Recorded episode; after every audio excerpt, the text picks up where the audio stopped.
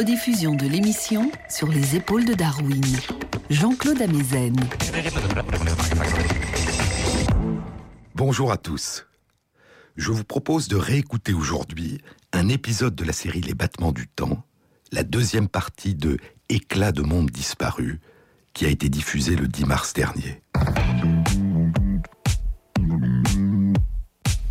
Sur les épaules de Darwin, sur les épaules des géants. Se tenir sur les épaules des géants et voir plus loin, voir dans l'invisible, à travers l'espace et à travers le temps. Tenter de faire surgir, de percevoir, de ressentir les innombrables dimensions du monde qui nous entoure. Tenter de vivre ce que nous n'avons pas connu, ce que nous ne pouvons percevoir et ressentir que de l'extérieur. Ce qui nous éblouit dans l'étrange splendeur du monde vivant, sa présence et les traces de son lointain passé, ses éclats, ces témoignages muets que la recherche fait soudain surgir de l'oubli, nous révélant ses anciennes métamorphoses et son extraordinaire capacité à se survivre et à se transformer. La seule vérité durable, dit Octavia Butler, la seule vérité durable est le changement. Le changement, l'émergence, le devenir, le renouveau. Je vous parlais la semaine dernière de trois publications scientifiques datant de la fin du mois de février qui nous permettent d'entrevoir des fragments de monde depuis longtemps disparus dont nous étions absents. Des éclats de passé qui ressurgissent soudain, si précis, à la fois dans l'espace et dans le temps. Des traces de pas sur le sol desséché d'un désert d'Arabie que traversaient il y a 7 millions d'années les imposants et lointains parents des éléphants d'aujourd'hui, et qui permettent de tenter de reconstruire leur mode de vie. Des fossiles de tout petits chevaux dans les alluvions d'un fleuve du continent nord-américain où ils venaient boire, il y a 55 millions d'années, qui permettent de reconstituer les transformations que leurs corps ont subies de génération en génération pendant une période de 130 000 ans de réchauffement climatique. Une forêt tropicale qu'une éruption volcanique a dévastée, détruite, ensevelie sous la cendre et la lave il y a 300 millions d'années. Une forêt entièrement reconstituée sur un kilomètre carré, à partir de ces fragments de feuilles, de branches, conservés dans une couche de cendres, de tufs volcaniques compacts, extrêmement durs. Une Pompéi végétale au nord de la Chine. De lointains éclats, des traces, des témoignages muets, que la recherche fait surgir d'une patiente reconstruction à partir d'indices partiels et disparates. Des publications qui arrachent à l'oubli des fragments de monde depuis longtemps disparus.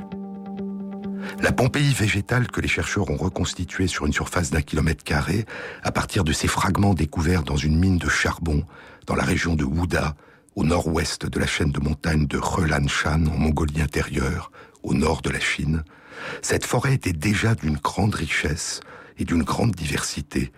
Les plus grands arbres s'élevaient à plus de 25 mètres de hauteur. Mais l'une des plus anciennes forêts fossiles qui a été découverte date d'encore plus tôt, de 100 millions d'années plus tôt. C'est après la formation du continent géant unique Rodinia, qui s'est brisé et fragmenté, et avant la formation du nouveau continent géant unique, la Pangée. C'est dans une région qui est aujourd'hui située aux États-Unis, dans l'État de New York, sur le site Gilboa. La forêt fossile Gilboa qui a été découverte dans une carrière durant les années 1920, a été nommée à l'époque la plus vieille forêt fossile du monde. Elle date d'il y a environ 400 millions d'années.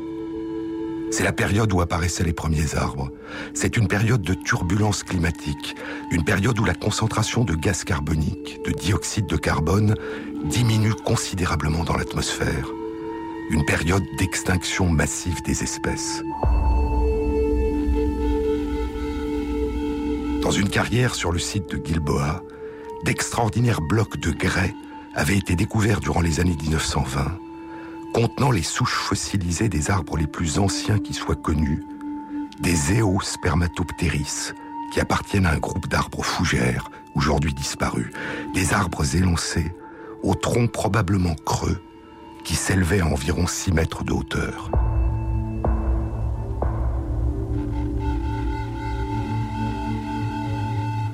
Des arbres au tronc nu, dépourvu de branches, avec au sommet une couronne constituée de branches éphémères, dépourvues de feuilles.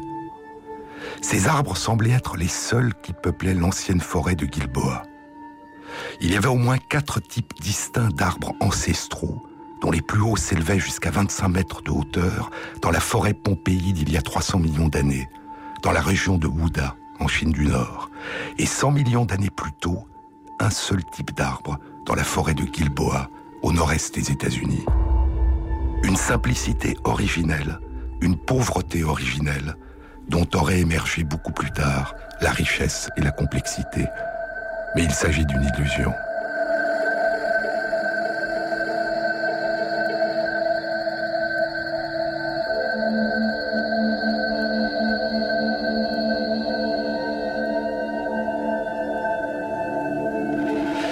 Forêts perdues ne cessent de révéler leurs secrets. Il y a deux ans, pendant des travaux réalisés dans la carrière de Gilboa, une vaste étendue de sédiments emplis de fossiles de plantes est découverte. C'est le sol enfoui de la forêt. Et une équipe de chercheurs américains et anglais va reconstituer la forêt disparue sur une surface de plus d'un kilomètre carré. Les résultats de leur étude viennent d'être publiés la semaine dernière dans la revue Nature. Les chercheurs ont identifié la présence d'au moins trois types très différents d'arbres aujourd'hui disparus, qui coexistent en occupant chacun un étage de hauteur différent dans la forêt. Il y a les arbres fougères et aux qui s'élèvent le plus haut, jusqu'à 6 à 8 mètres au-dessus du sol.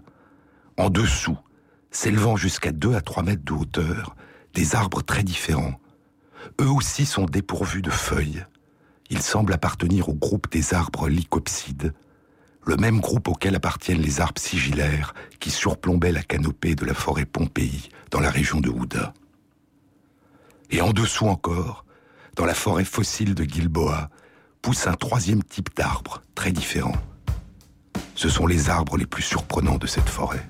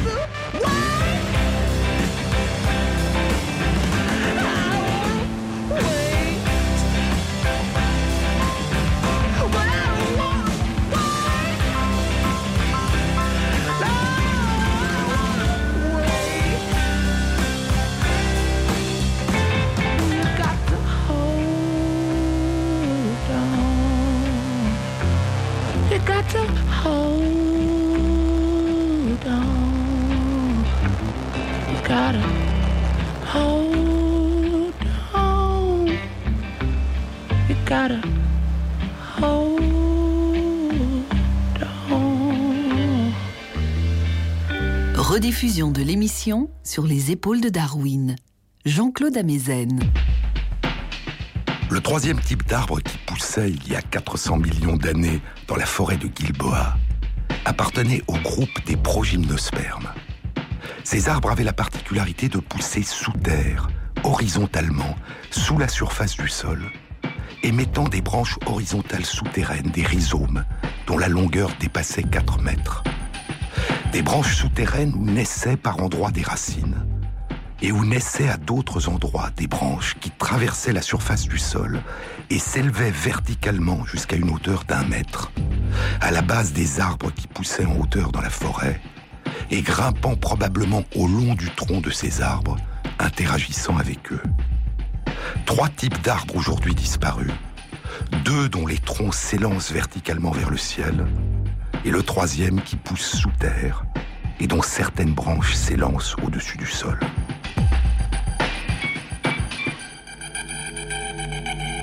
Dans la forêt de Gilboa, les seuls arbres constitués d'une grande quantité de bois sont les arbres qui poussent sous la terre. Et cette observation conforte une hypothèse proposée il y a près de dix ans, une hypothèse sur l'origine de la capacité des arbres à fabriquer du bois. Une hypothèse renforcée par une étude publiée il y a six mois dans la revue Science par une équipe de chercheurs belges et français. Cette équipe a découvert la plus ancienne plante constituée de bois connue à ce jour, sur un site en France, une petite plante qui date d'il y a 407 millions d'années. Le fait que cette plante constituée de bois soit une très petite plante suggère la validité de l'hypothèse selon laquelle l'apparition du bois dans les plantes et la propagation des plantes fabriquant du bois n'étaient peut-être pas liées, comme on le pensait jusque-là, à un rôle de soutien mécanique du tronc à mesure que les arbres poussaient de plus en plus haut, mais initialement à une facilitation de la circulation des fluides et des gaz à l'intérieur des plantes. Une facilitation qui aurait compensé les problèmes causés par la forte diminution dans l'atmosphère de la quantité de gaz carbonique dont les arbres tirent leur énergie.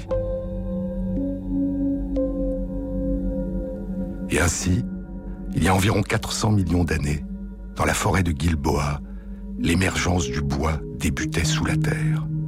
Et ce n'est que plus tard que le bois deviendrait ce constituant évident pour nous des troncs et des branches des arbres qui s'élancent vers le ciel et qui leur donnent leur extraordinaire solidité. Mais il y a plus encore.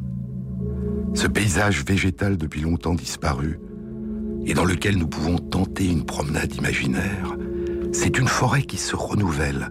Elle est faite d'arbres de taille et d'âge différents. C'est une forêt où l'on ne trouve pas ou peu d'ombre. Une forêt faite d'arbres sans feuilles.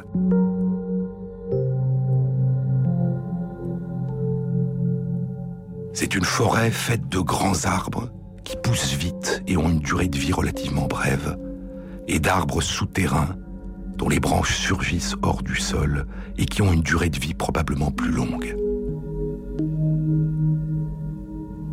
C'est une forêt soumise à des inondations fréquentes et parfois catastrophiques. Une forêt qui meurt et renaît. L'étude des sédiments indique qu'elle était située près d'une côte et que des élévations périodiques du niveau de la mer la submergeaient d'eau salée.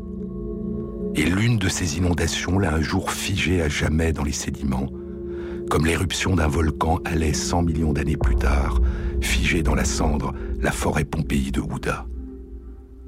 Et sur le site de Gilboa, écrivent les chercheurs, sur le site de Gilboa, nous entrevoyons une image très différente de l'image initiale d'une forêt rudimentaire, qui serait constituée d'un seul type d'arbre, sans bois. Nous entrevoyons un paysage ancien déjà diversifié, préfigurant en partie au moins la complexité des écosystèmes terrestres plus récents. Des portions d'arbres, des racines, des branches fossiles dans les sédiments, qui font ressurgir des forêts ancestrales disparues depuis 400 millions d'années, des os et des dents de tout petits chevaux, qui permettent de reconstruire les variations de leur taille et de leur poids, il y a 55 millions d'années, durant une période de réchauffement climatique qui va durer 130 000 ans.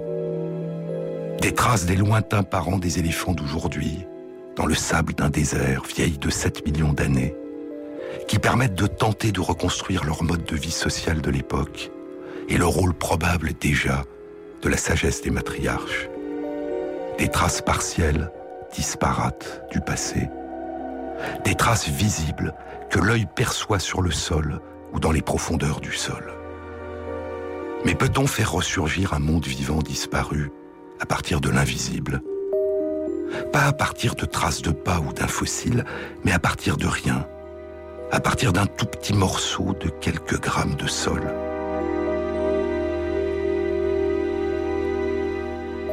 Peut-on trouver un lieu intéressant, creuser, dater l'ancienneté des sols, prélever de tout petits fragments de terre ou de glace, et faire émerger des animaux et des plantes, des prairies, des forêts depuis longtemps disparues, à partir de l'invisible?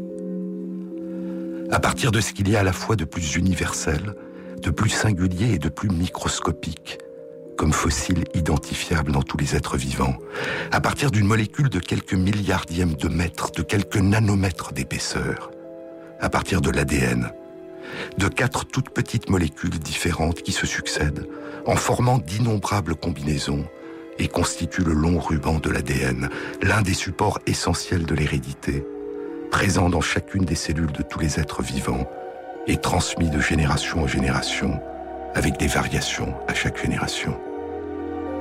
Combien de temps l'ADN peut-il persister dans le sol et demeurer déchiffrable?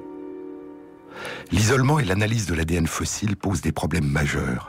Il doit d'abord être amplifié, recopié à des millions d'exemplaires pour que son analyse soit possible.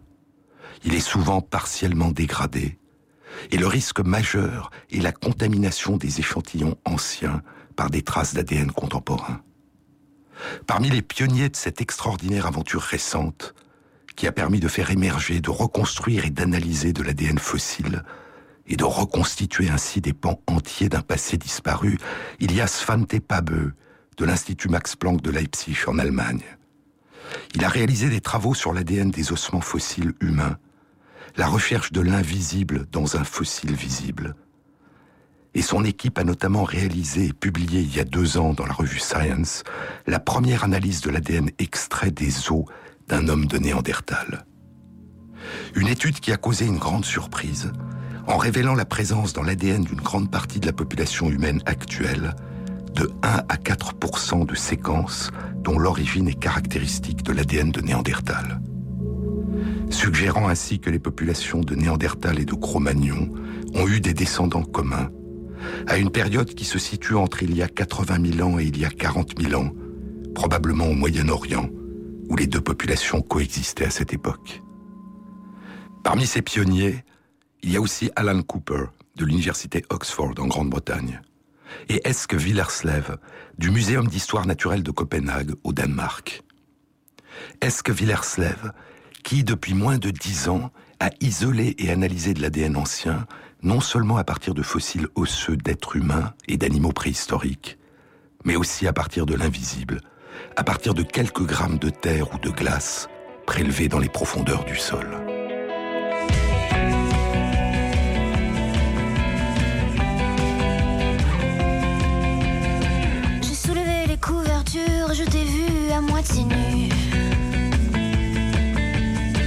La tête penchée sur l'oreiller, tu regardes encore le tableau. Un bateau rouge sur la rivière, une femme au sein volumineux. À quoi tu rêves dans les couleurs Tu me dis, je rêve de toi au fond du bleu. Redis-moi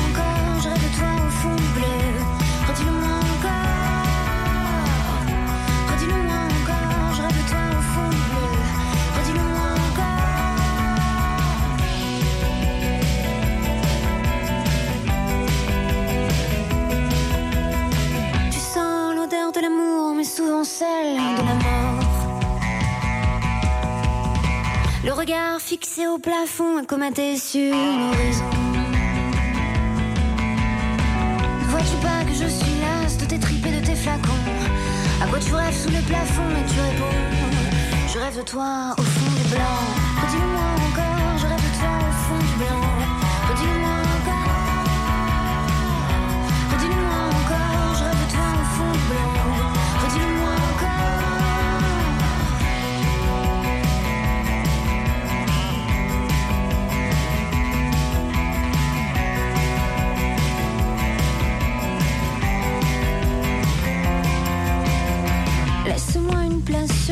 je goûte à ton horizon. Mon oiseau aux yeux engourdis, ensemble perdons la raison. Voilà soudain que je m'évade dans le tableau de ton délire. Ça y est, je vois plus que le noir. J'ai comme l'impression de partir. France Inter, rediffusion de l'émission sur les épaules de Darwin. En 2003, Eske Villerslev, avec Alan Cooper et d'autres chercheurs, publie dans la revue Science les résultats d'une analyse de ces fossiles invisibles d'ADN datant d'il y a 300 000 à 400 000 ans. Ils ont prélevé de tout petits morceaux de 2 grammes de terre gelée en forant dans le sol en Sibérie, dans le permafrost, ce sol gelé en permanence qui recouvre aujourd'hui, depuis la fin de la dernière période glaciaire, environ un cinquième de la surface de la Terre, et qui peut s'étendre jusqu'à plusieurs centaines de mètres sous la surface du sol. Dans des sédiments gelés, datant d'il y a 300 000 à 400 000 ans, ils découvrent de l'ADN appartenant à 28 familles de plantes différentes, des arbres et des herbes et des mousses, dont la plupart sont toujours présentes dans la région, mais dont la séquence d'ADN dans la moitié des cas est différente de ce qu'elle est aujourd'hui. Et ils découvrent l'ADN de nombreux animaux qui arpentaient la région il y a 300 000 à 400 000 ans, des mammouths, des bisons, des rennes, des bœufs musqués. Et ainsi, une partie au moins de la faune et de la flore de cette époque peut être reconstruite à partir de ces microfossiles d'ADN invisibles, préservés dans le sol gelé du permafrost de Sibérie. La semaine dernière, Eske Villerslev et une équipe internationale de chercheurs publient dans la revue Science une analyse d'ADN fossile beaucoup plus récent, découvert dans des sédiments de plusieurs lacs en Norvège. Un certain nombre de travaux suggéraient que la dernière époque glaciaire, qui a commencé il y a 45 000 ans et s'est achevée il y a 9 500 ans, avait fait disparaître les arbres de la Scandinavie du Nord et avait poussé leurs descendants vers l'Est et vers le Sud. Ces travaux indiquaient que les arbres n'avaient recommencé à coloniser la Scandinavie du Nord qu'au moment de la fonte des glaces, il y a 9500 ans.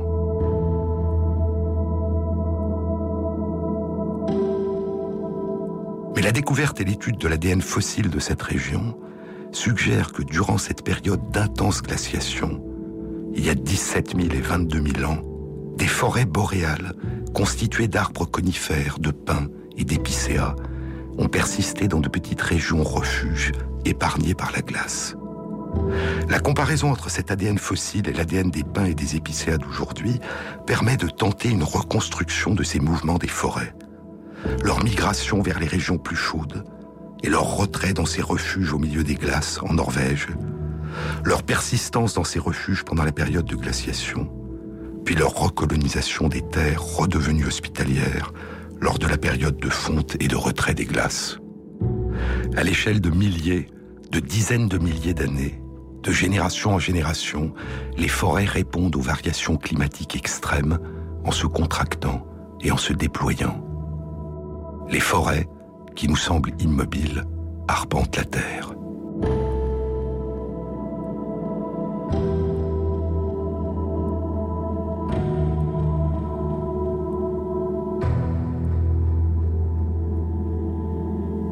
Il y a quatre mois, en novembre 2011, ce sont les résultats d'une gigantesque étude des migrations, des expansions et des contractions de population et des extinctions depuis 40 000 ans de plusieurs espèces de grands mammifères herbivores en Amérique du Nord et en Eurasie, que publiaient dans la revue Nature Villerslev et plus de 50 chercheurs d'un très grand nombre de pays. Des mammouths, des rhinocéros laineux, des bisons, des rennes, des chevaux et des bœufs musqués, pistés par leurs ossements fossiles et par leur ADN fossile à travers les continents, il y a 40 000 ans, il y a 30 000 ans, il y a 20 000 ans et il y a 6 000 ans. La question qu'ont posée les chercheurs était la suivante. Les migrations, les augmentations et les diminutions locales et globales de leur population, les extinctions, ont-elles été dues aux variations du climat ou à leur contact avec les populations humaines? La réponse est complexe. Pour certaines espèces, le rhinocéros laineux et le bœuf musqué d'Eurasie, les changements climatiques semblent suffire à expliquer leur extinction. Pour d'autres espèces, comme les bisons des steppes d'Eurasie, il semble que ce soit à la fois les pressions climatiques et les chasses humaines qui ont entraîné leur extinction. Mais l'étude la plus surprenante réalisée par Villerslev et une trentaine de chercheurs de nombreux pays est peut-être celle qu'ils ont publiée il y a cinq ans, en 2007, dans la revue Science. Ils étaient partis à la recherche de fossiles invisibles d'ADN dans les profondeurs des glaciers, dans les profondeurs de l'énorme couche de glace qui recouvre le sud du Groenland. Utilisant les carottes de glace que le projet de recherche climatique Noyau de glace du Groenland prélève jusqu'à 2 km de profondeur, ils ont recherché la présence d'ADN dans la glace à 2000 mètres sous la surface, l'ont trouvé, amplifié et analysé. Ils ont fait émerger de la glace une forêt fantôme. Sur ces hauts plateaux à 1000 mètres d'altitude, que recouvre aujourd'hui plus de 2000 mètres de glace, il y avait, il y a 450 000 à 800 000 ans, une forêt boréale, composée de différents arbres, des ifs, des aulnes, des pins, des épicéas, de nombreuses espèces d'herbes et des scarabées et des papillons. Une forêt très différente de celle du Groenland d'aujourd'hui. Une forêt dont les traces invisibles dormaient depuis si longtemps préservée dans la glace. 10% de la surface de la Terre est aujourd'hui recouverte de glaciers et de couches épaisses de glace. Combien d'autres archives invisibles des mondes vivants du passé restent-ils encore à découvrir dans ces bibliothèques gelées? Plus près de nous, il y a moins longtemps. Durant la période où nos ancêtres peignaient des fresques sur les parois des cavernes. Peut-être avons-nous peint sur notre propre peau, avec l'ocre et le charbon, longtemps avant d'avoir peint sur la pierre, dit la poétesse et romancière canadienne Anne Michaels. Il y a 40 000 ans, nous avons laissé des empreintes de mains peintes sur les parois de pierre de Lascaux, Ardennes, Chauvet. Le pigment noir utilisé pour peindre les animaux à Lascaux était fait de dioxyde de manganèse et de quartz, et près de la moitié du mélange était du phosphate de calcium. Le phosphate de calcium est produit en chauffant l'os à 400 degrés Celsius, puis en le broyant. Nous avons fabriqué nos peintures à partir des os des animaux que nous avons peints. Aucune image, dit Anne Michaels, aucune image n'oublie cette origine. À la fin des années 1970, sur le site de Manis, dans l'État de Washington, au nord-ouest des États-Unis, le squelette fossile d'un mastodonte un proboscidea aujourd'hui disparu, qui est l'un des cousins géants les plus lointains des éléphants d'aujourd'hui, est découvert dans les sédiments d'un petit étang qui date de la dernière période glaciaire. Il y a, incrusté dans l'une des côtes du mastodonte, une pointe osseuse qui semble provenir d'un projectile humain. Les premières datations font remonter le fossile de mastodonte à il y a 14 000 ans. Mais l'ancienneté du fossile, la nature de la pointe, et son origine vont faire l'objet de débats pendant près de 40 ans.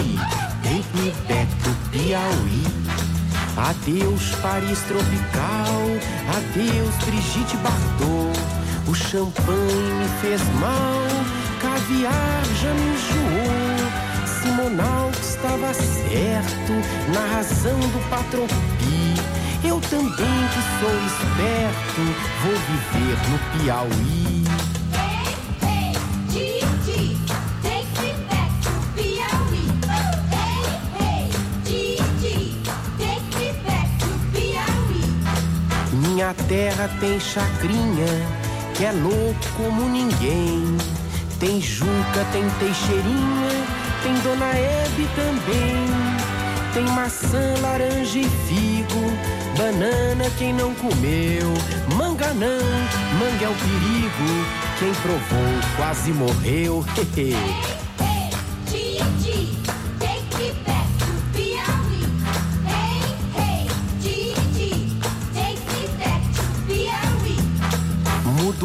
ponto de vista, mudando de profissão. Pois a moda agora é artista, ser júri em televisão, tomar banho só de cuia, comer jaca todo mês. Aleluia, aleluia, vou morrer na BR3.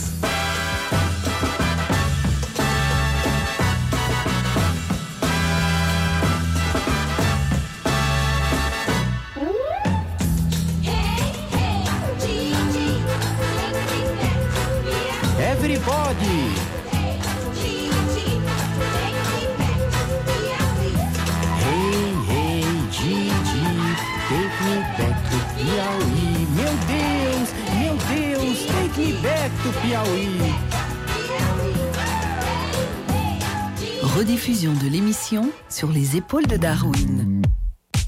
À la fin du mois d'octobre 2011, une équipe de chercheurs américains, en collaboration avec Villerslev, publie dans la revue Science les résultats d'une analyse approfondie du fossile du mastodonte et de la pointe osseuse incrustée dans sa côte.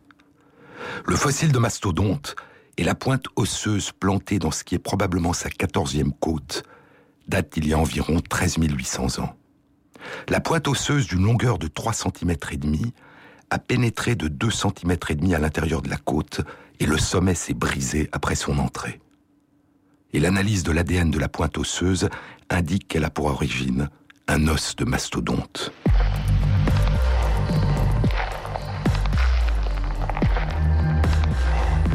Et ainsi, les humains qui avaient traversé le détroit de Bering et qui étaient déjà présents en Amérique du Nord il y a 13 800 ans, chassaient les mastodontes avec des armes de jet qu'ils fabriquaient à partir des os des mastodontes qu'ils avaient tués. Nous avons fabriqué nos peintures à partir des os des animaux que nous avons peints, dit Anne Michaels. Nous avons fabriqué nos armes de chasse à partir des os des animaux que nous avons chassés. Les armes à pointe de pierre qui sont retrouvées dans la région sont un peu plus récentes. Elles datent d'il y a moins de 13 000 ans. Et c'est donc dans le monde vivant qui les entourait que nos ancêtres ont puisé les premiers outils qui leur ont permis de commencer à le maîtriser. Il n'y a pas, dit Pascal Quignard, il n'y a pas de passé qui ressurgisse et qui ne procure une sensation de naissance, une sensation de joie. La joie tragique, poursuit Quignard, la joie tragique d'avoir retrouvé le perdu. Retrouver le perdu. Parfois, un éclat de passé peut non seulement ressurgir, mais aussi revenir à la vie, renaître. C'est il y a près de 2000 ans. C'est six ans avant l'éruption du Vésuve qui allait engloutir Pompéi Herculanum et causer la mort de Pline l'Ancien. Sur une autre rive de la mer Méditerranée, dans une région dont Pline l'Ancien, dans son histoire naturelle, a écrit qu'elle était alors célèbre pour la qualité des dattes qui y étaient cultivées et récoltées. Près du lac Asphaltite, écrit Pline l'Ancien. Asphaltitis limne, le lac d'asphalte, le lac de bitume, le nom de la mer morte, dans la langue grecque, la langue dans laquelle il a rédigé sa monumentale histoire naturelle. Il y a la ville d'Engada, écrit Pline, qu'on appelle aujourd'hui Engedi. Y a la ville d'Engada, ne le cédant qu'à Jérusalem pour ses bois de palmiers. Maintenant, la ville est un monceau de cendres, comme Jérusalem.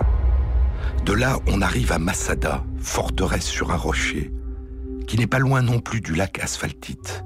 Et c'est là la limite de la Judée. C'est l'an 73 de notre ère, en Judée. Cela fait neuf ans que Pompée a conquis Jérusalem, et six ans que la révolte des Zélotes contre l'occupation romaine a commencé. Cela fait six ans que les Zélotes ont repris aux légions romaines la forteresse de Massada, au sommet d'un pic rocheux, surplombant la mer morte, une forteresse qui protège un palais étagé construit un siècle plus tôt à même la roche, le palais d'Hérode. Et cela fait trois ans que les légions de Titus ont rasé Jérusalem. C'est l'an 73. La dixième légion romaine assiège le dernier lieu de résistance, la forteresse de Massada. Et plutôt que de se rendre, écrit Flavius Joseph dans la guerre des Juifs, sa chronique de la révolte dont il a été l'un des chefs, avant de se rendre et de devenir à Rome l'hôte et l'ami des empereurs Vespasien et Titus. Plutôt que de se rendre, les 960 habitants et combattants de la forteresse de Massada décident de se tuer.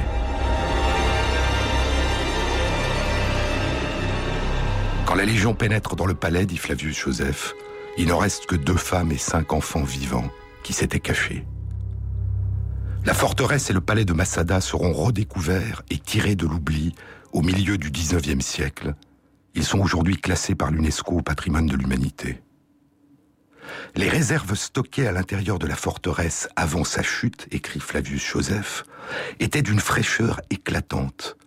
Elles comprenaient d'énormes quantités de blé, d'énormes quantités de vin et d'huile, toutes sortes de légumes secs et des monceaux de dattes. Durant les années 1960, les archéologues découvriront, sous des décombres, aux abords de la portion nord du palais, des graines, des noyaux de dattes, des graines de dattes. Et en 2005, une équipe réunissant des chercheurs israéliens et un chercheur suisse examine ces noyaux de dattes. Leurs résultats sont publiés trois ans plus tard, en 2008, dans la revue Science. Les chercheurs ont d'abord réalisé une datation radiocarbone de deux de ces noyaux. Elle indique une période comprise entre le deuxième siècle avant notre ère et le premier siècle de notre ère, une durée qui englobe celle qui sépare la construction du palais de sa destruction. Puis les chercheurs plantent les trois noyaux intacts qui ont été préservés. Au bout de deux mois, l'une des trois graines commence à germer. La plante se développe normalement et au bout de deux ans, les premières jeunes pousses avec leurs feuilles se sont développées. Les chercheurs récupèrent des fragments de la paroi des noyaux qui sont restés accrochés à des radicelles de petites racines et refont une datation qui confirme les résultats obtenus précédemment avec les deux graines qui n'avaient pas été plantées. La sécheresse du climat de Masada avait probablement contribué à préserver durant près de 2000 ans la fécondité des noyaux des fruits de ces palmiers dattiers. L'arbre qui portait ces fruits vivait au début de notre ère.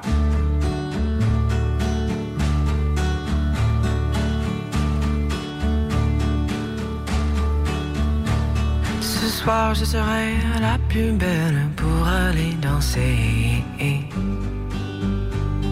danser pour mieux évincer toutes celles que tu as aimées. Aimer. Ce soir, je serai la plus tendre quand tu me diras. Diras tous les mots que je veux entendre murmurer par toi. Par toi. Je fonde l'espoir que la robe que j'ai voulue et que j'ai cousue point par point sera chiffonnée et les cheveux que j'ai coiffés décoiffés par tes mains. Quand la nuit refermait ses ailes, j'ai souvent rêvé. Rêvé dans la soie et la dentelle, un soir je serai la plus belle, la plus belle pour aller danser. La plus belle pour aller danser. La plus belle pour aller danser. Ce soir je serai la plus belle pour aller danser.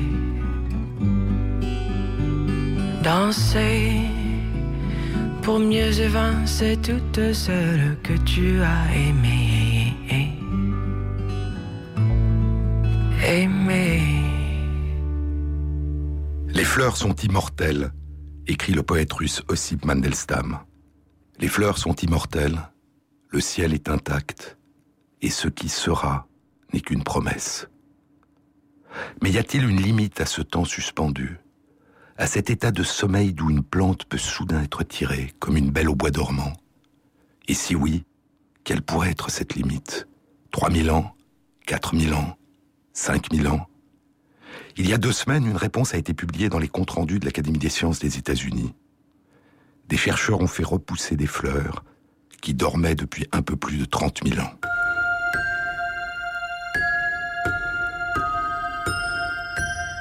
C'est au nord-est de la Sibérie, sur les rives de la rivière Kolima, dans le permafrost, dans ces sédiments gelés en permanence, à près de 40 mètres de profondeur sous le sol gelé.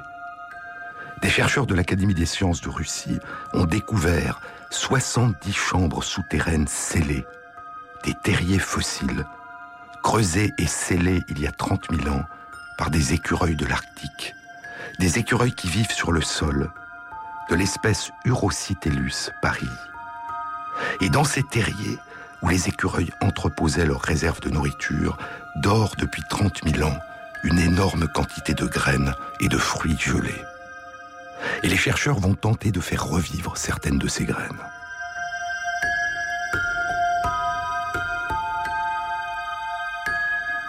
L'un des facteurs limitant la capacité des graines et des cellules qui composent les fruits gelés à rester viables est la quantité totale de radiation accumulée au cours du temps en raison de la radioactivité naturelle du sol. Les mesures réalisées sur place par les chercheurs indiquent que la quantité de radiation théoriquement accumulée durant 32 000 ans correspond à la limite au-delà de laquelle les expériences suggèrent que les radiations effacent la vie. Les chercheurs réussissent à induire les premières étapes de la germination dans des graines appartenant à trois espèces différentes de plantes, mais dans tous les cas, le développement s'interrompt prématurément. Les graines qui paraissent s'engager le plus loin dans leur développement avant qu'ils ne s'interrompent appartiennent à l'espèce Silene stenophila, une plante herbacée pérenne qui donne de petites fleurs blanches. Les graines des fruits non encore mûrs de Silene stenophila sont attachées à une partie du fruit qu'on appelle le placenta, qui est formé de cellules nourricières. Et les chercheurs décident de recueillir des cellules du placenta et d'essayer de les faire revivre dans un tube à essai. Et ces cellules sortent de leur sommeil, redeviennent actives et fécondes, donnent naissance à des cellules filles et se développent, faisant émerger des plantes.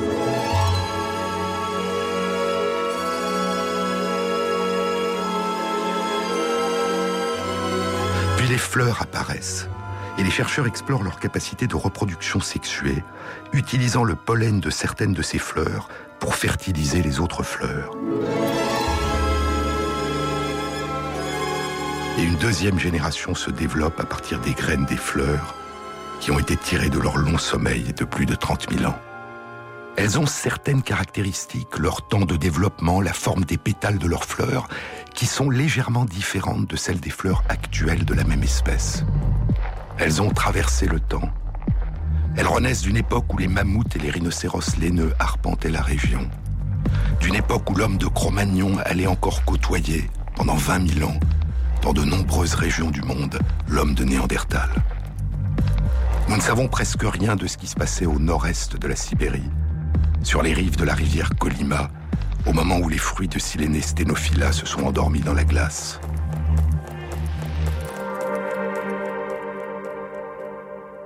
Mais ce que nous savons, c'est que vers la fin de leur longue période de sommeil, au-dessus des profondeurs du sol où elles reposaient, a eu lieu un désastre.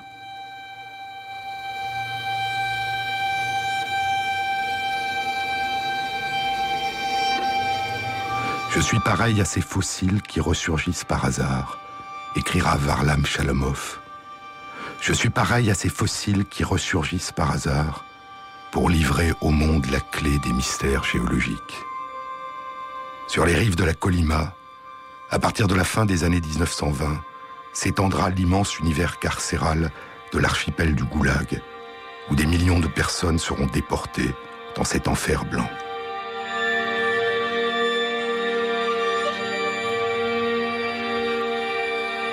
Ce que j'ai connu, un homme ne devrait pas le connaître, ni même savoir que cela existe, dira Chalamov.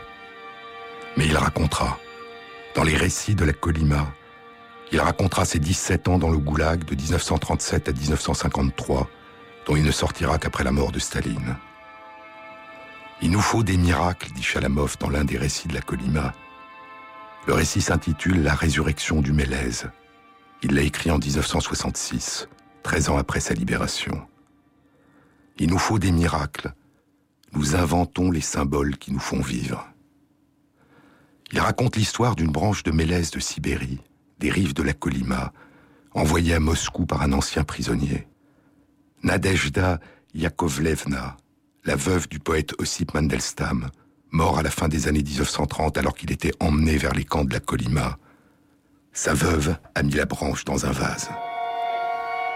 La branche de Mélèze, écrit Chalamov, on la met dans de l'eau froide. Et des forces se réveillent en elle, des forces secrètes. Au bout de trois jours et de trois nuits, la maîtresse de maison est réveillée par une odeur étrange, confuse, de térébenthine, une odeur faible, fine et nouvelle. Dans la peau de bois rugueuse, de jeunes et nouvelles aiguilles vivantes, fraîches, ont éclos et jailli dans la lumière. Le mélèze est vivant, il est immortel. Ce miracle de la résurrection ne peut pas ne pas se produire, puisque la branche de Mélèze a été placée dans le bocal le jour anniversaire de la mort à la Colima d'un poète, le mari de la maîtresse de maison. Même la mémoire du défunt participe à la renaissance, à la résurrection du Mélèze. L'odeur du Mélèze était faible, mais nette. Aucune force au monde n'aurait pu effacer, étouffer cette odeur, éteindre cette lumière, cette couleur verte. Pendant combien d'années le mélèze, déformé par les vents et les gelées, se tordant pour suivre le soleil, a-t-il tendu vers le ciel, à chaque printemps, ses jeunes aiguilles vertes? Pendant combien d'années? Cent Deux cents Six cents le mélèze de Dahurie vient à maturité au bout de 300 ans. Mêlant les différentes dimensions du temps, le mélèze a mis la mémoire humaine face à sa honte et rappelé l'inoubliable. Dans l'appartement de Moscou, le mélèze respirait pour rappeler aux gens leur devoir d'humanité, pour qu'ils n'oublient pas les millions d'hommes qui avaient péri à la Colima. C'était la voix des morts. À la Colima, les oiseaux ne chantent pas. L'été est court avec un air froid et sans vie, une chaleur sèche et un froid saisissant la nuit. Les fleurs de la Colima sont éclatantes, exubérantes, grossières. Elles n'ont pas d'odeur. Seul le mélèze remplit la forêt de sa vague odeur de térébenthine.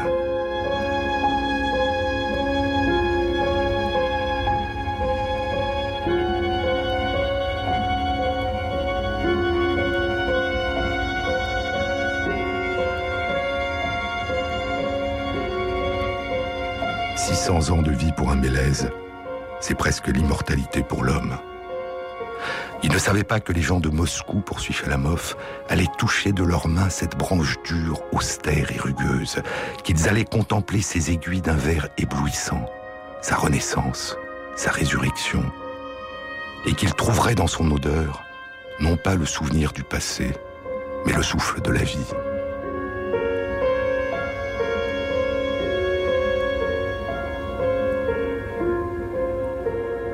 Se trouve que les lieux où reposaient les plantes les plus anciennes qui aient été à ce jour ramenées à la vie ont été des lieux de tragédie humaine.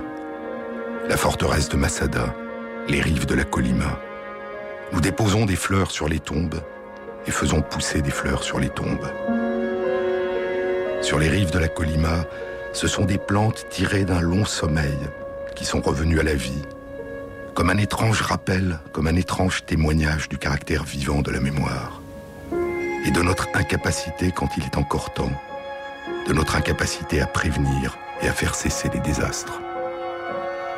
Aujourd'hui, pouvons-nous attendre que les survivants écrivent leurs récits, que des fleurs endormies ressurgissent de leur sommeil? Aujourd'hui, devant les souffrances humaines dans tant d'endroits du monde, devant les massacres, alors qu'un dirigeant en Syrie écrase et assassine son peuple, qu'attendons-nous pour faire cesser ces massacres? Avant que notre mémoire, dit Chalamov, nous confie à la honte. Nous ne savons pas, hélas, dit Paul Celan. Nous ne savons pas, hélas, sais-tu, nous ne savons pas, hélas, ce qui est vraiment important.